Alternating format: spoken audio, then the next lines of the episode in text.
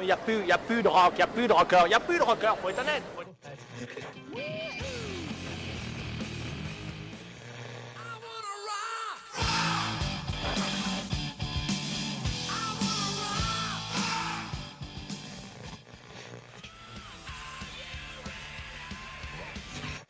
You'll never look at music the same way again.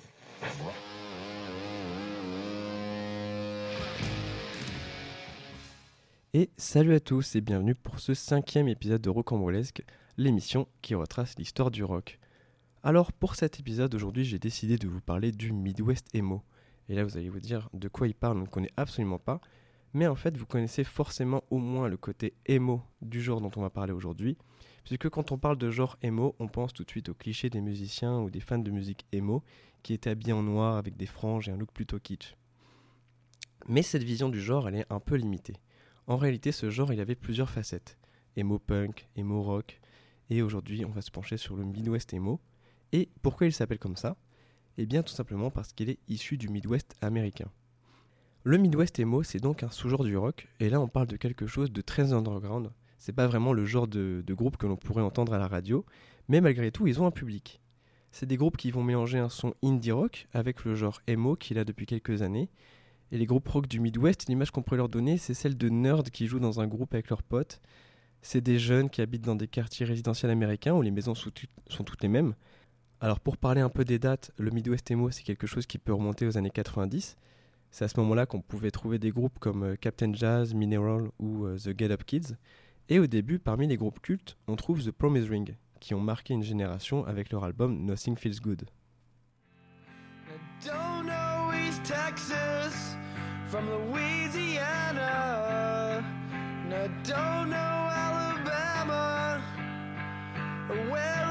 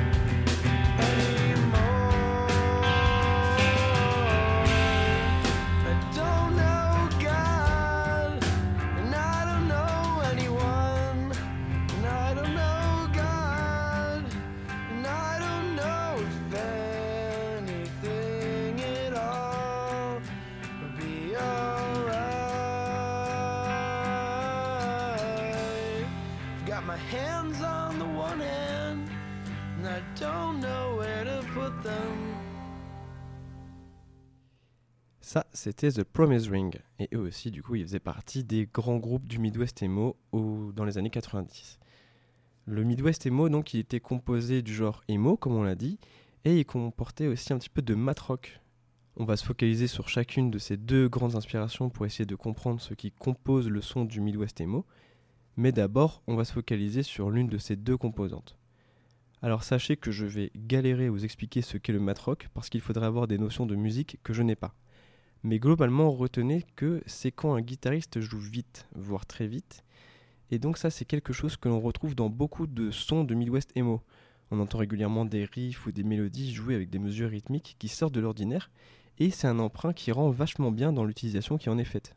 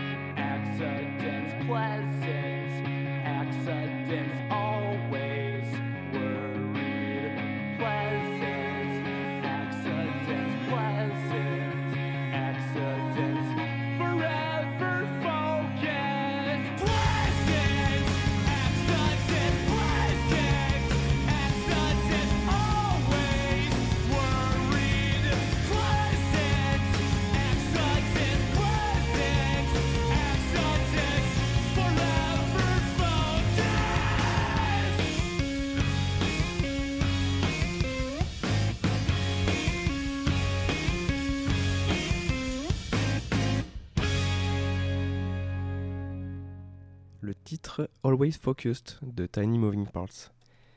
Alors là, du coup, on vient d'entendre quelque chose euh, de très mat rock. On entendait au début avec les riffs euh, qui vont très vite. Et le Midwest emo, c'est un peu considéré aussi comme la seconde vague du genre emo. Le genre emo, en fait, il se retrouve par exemple dans le thème des chansons de Midwest emo. C'est souvent des histoires de jeunes un peu tristes, euh, ça parle souvent de rupture amoureuse, mais c'est pas fait de façon gnangnan, parce que le lyrisme est suffisamment personnel. Le genre emo, il se retrouve aussi dans la façon de, de chanter, parce que les chanteurs ils sont connus surtout pour crier que pour réellement chanter. Ça donne une vraie énergie à leur son, et le mélange avec le son indie rock, ou mat rock, comme on l'a expliqué juste avant, et bah ça marche super bien.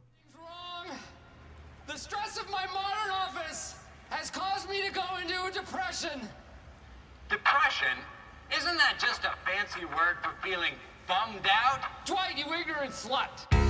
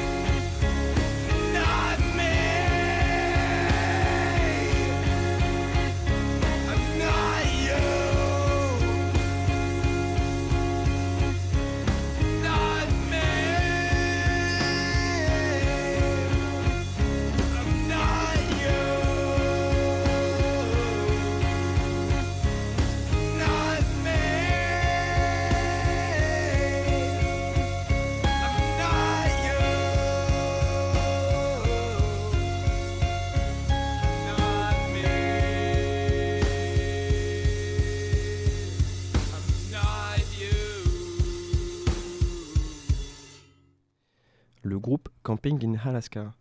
Et vous êtes bien sur Radio Campus Bordeaux 88.1. Donc ce soir, euh, épisode spécial sur le Midwest Emo. Et euh, là, on va parler du groupe American Football. En fait, c'est vraiment le groupe euh, culte du Midwest Emo. Ils sont une sorte de figure de proue de ce genre, notamment grâce à la présence du guitariste, bassiste et chanteur Mike Kinsella. En fait, quand on parle de l'émer- l'émergence du rock emo dans le Midwest, Quand on s'intéresse à comment une scène a pu mélanger mat rock et emo dans les années 90, on finit souvent par citer deux groupes, Captain Jazz et American Football. Et bien Mike Kinsella, c'est le fondateur de ces deux groupes. Voilà, c'est pour montrer un petit peu euh, l'importance du personnage dans l'émergence du Midwest emo. Donc avec American Football, ils ont sorti un album en 99 qui s'appelle tout simplement American Football. Et cet album, il est désormais considéré comme un pilier du Midwest emo. Un titre est particulièrement apprécié du public, il s'agit du morceau Nevermint. Et personnellement, sachez que j'adore ce morceau, il part de la première rupture amoureuse du chanteur, et j'aime surtout la façon de, de chanter de Mike Kinsella qui est si bien associée à cette musique. C'est une musique qui met son temps à s'installer pour finalement nous offrir une mélodie plutôt positive à la guitare, qui contraste avec le thème négatif de la chanson. On écoute ça.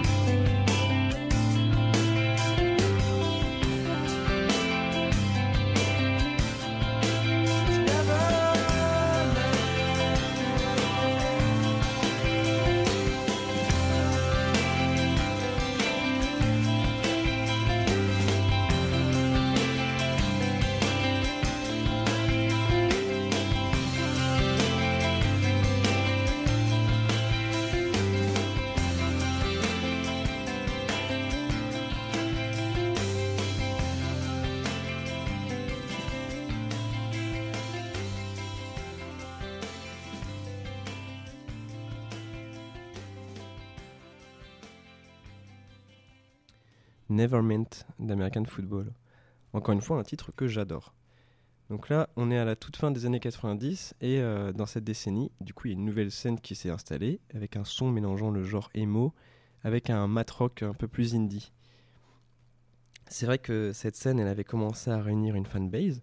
Beaucoup d'amateurs de rock se pencheront sur cette musique, mais avec les années 2000, il va se passer quelque chose. En fait, des groupes comme euh, Panic at the Disco, Paramore ou euh, Romance vont commencer à réellement faire de l'ombre à ces petits groupes du Midwest. C'était impossible de lutter contre d'aussi gros groupes. En plus, le son emo commençait réellement à prendre une tournure un peu plus métal avec des sonorités euh, pop-punk. C'est d'ailleurs comme ça qu'on pourrait définir la troisième vague du genre emo. Donc là, on n'était plus du tout dans un son compatible avec les groupes indépendants du Midwest qui voulaient juste insuffler un peu de mat rock dans leurs chansons. Les groupes de Midwest emo qui avaient commencé à se faire connaître à la fin des années 90, ils conserveront leur fanbase, mais ça sera surtout un support sur Internet. Et évidemment, à ce moment-là, les internautes se montraient très critiques envers le tournant qu'était en train de prendre le genre emo. Ils regrettaient l'époque d'American Football, par exemple. Ils regrettaient aussi le groupe Sunny Day Real Estate. C'est le groupe qui avait sorti l'album Diary. Et cet album, il était connu pour avoir défini les codes de ce qu'allait être cette seconde vague du genre emo. Seconde vague qui a, comme vous l'avez compris, donné naissance au Midwest emo. C'est un album qui fait le pont entre du post-hardcore et le récent genre emo.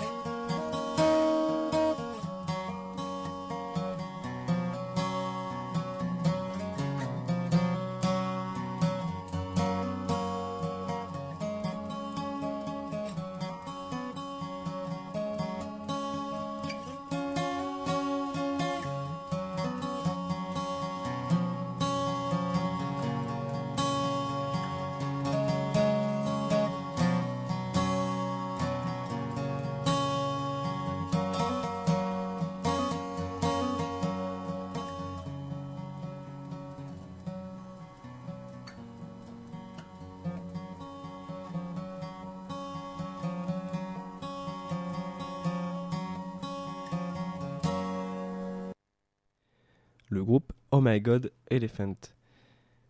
Donc comme je vous l'ai dit, euh, le Midwest Emo, il a été effacé par la troisième vague du genre Emo, qui a été plus métal, un peu mélangé à du pop-punk. Mais il se trouve que depuis quelques années, et après le soutien d'une vraie communauté de fans, on a pu voir fleurir de nombreux groupes qui s'approprient les codes du Midwest Emo. Et euh, ce qui est cool, c'est que ce ne sont pas que des groupes qui viennent du Midwest américain, mais dans l'ensemble, ils gardent le son et l'esthétique qu'avaient les groupes dont on a parlé plus tôt. Et il y a une chose qui est intéressante à noter aussi, c'est que ces groupes, ils sont un peu considérés comme faisant partie de la quatrième vague du genre emo.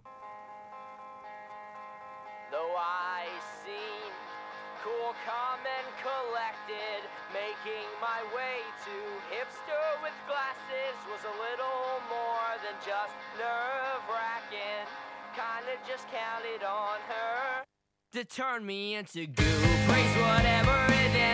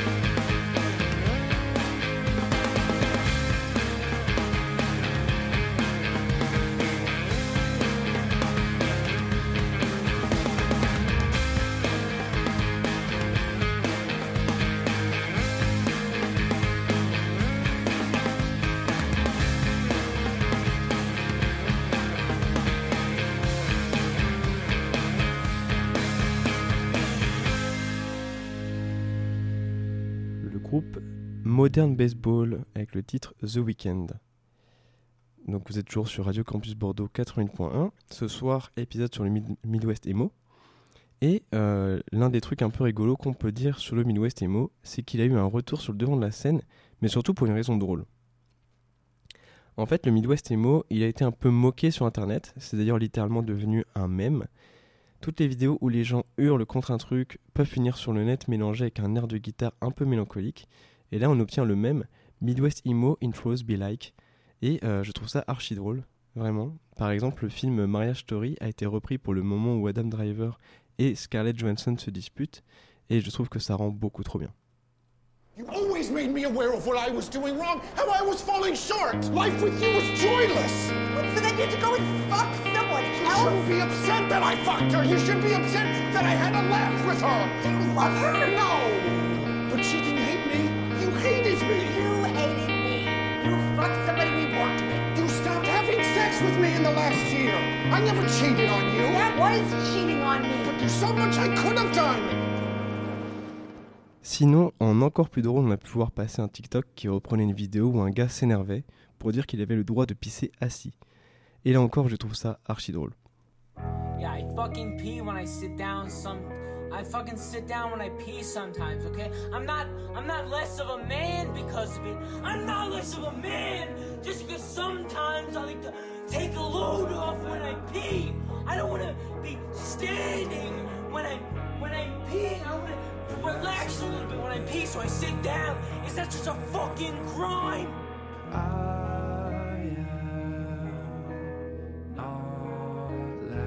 not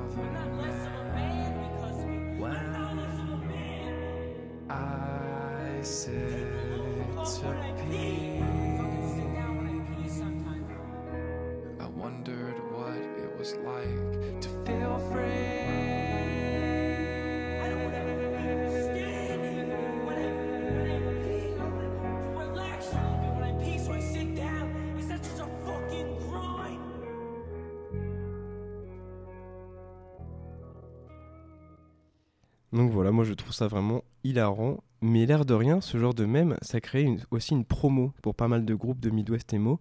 Et ça m'étonnerait pas que tout ce délire ait en partie participé au retour sur le devant de la scène du Midwest Emo. Et avant de conclure l'épisode, on va juste écouter euh, Valentine de The Get Up Kids. Et donc, si vous avez bien suivi, The Get Up Kids, c'est euh, l'un des groupes phares des années 90 du Midwest Emo.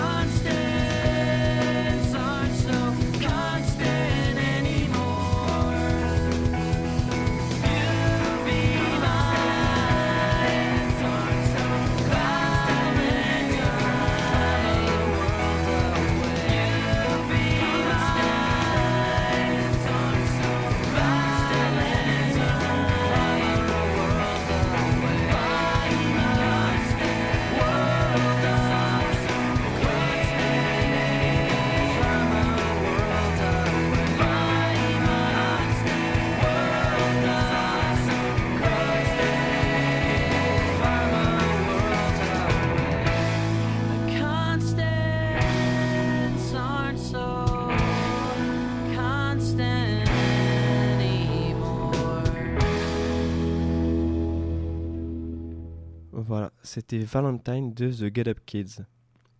Un groupe donc euh, qui avait marqué les années 90 et euh, le Midwest Emo. Donc maintenant, on se retrouve avec une euh, vraie scène de rock indépendant qui mélange emo, mat rock, post-rock et euh, tout cela est hyper intéressant. Donc on verra ce que l'avenir nous réserve pour ces groupes. C'est tout pour moi pour aujourd'hui. Je vous laisse avec un groupe plutôt post-rock, un peu vénère mais déjà culte. Leur nom est interminable. Il s'agit de The World is a Beautiful Place and I'm No Longer Afraid to Die. Je vous laisse avec ce groupe incroyable. Je vous dis à dans deux semaines. Salut à tous.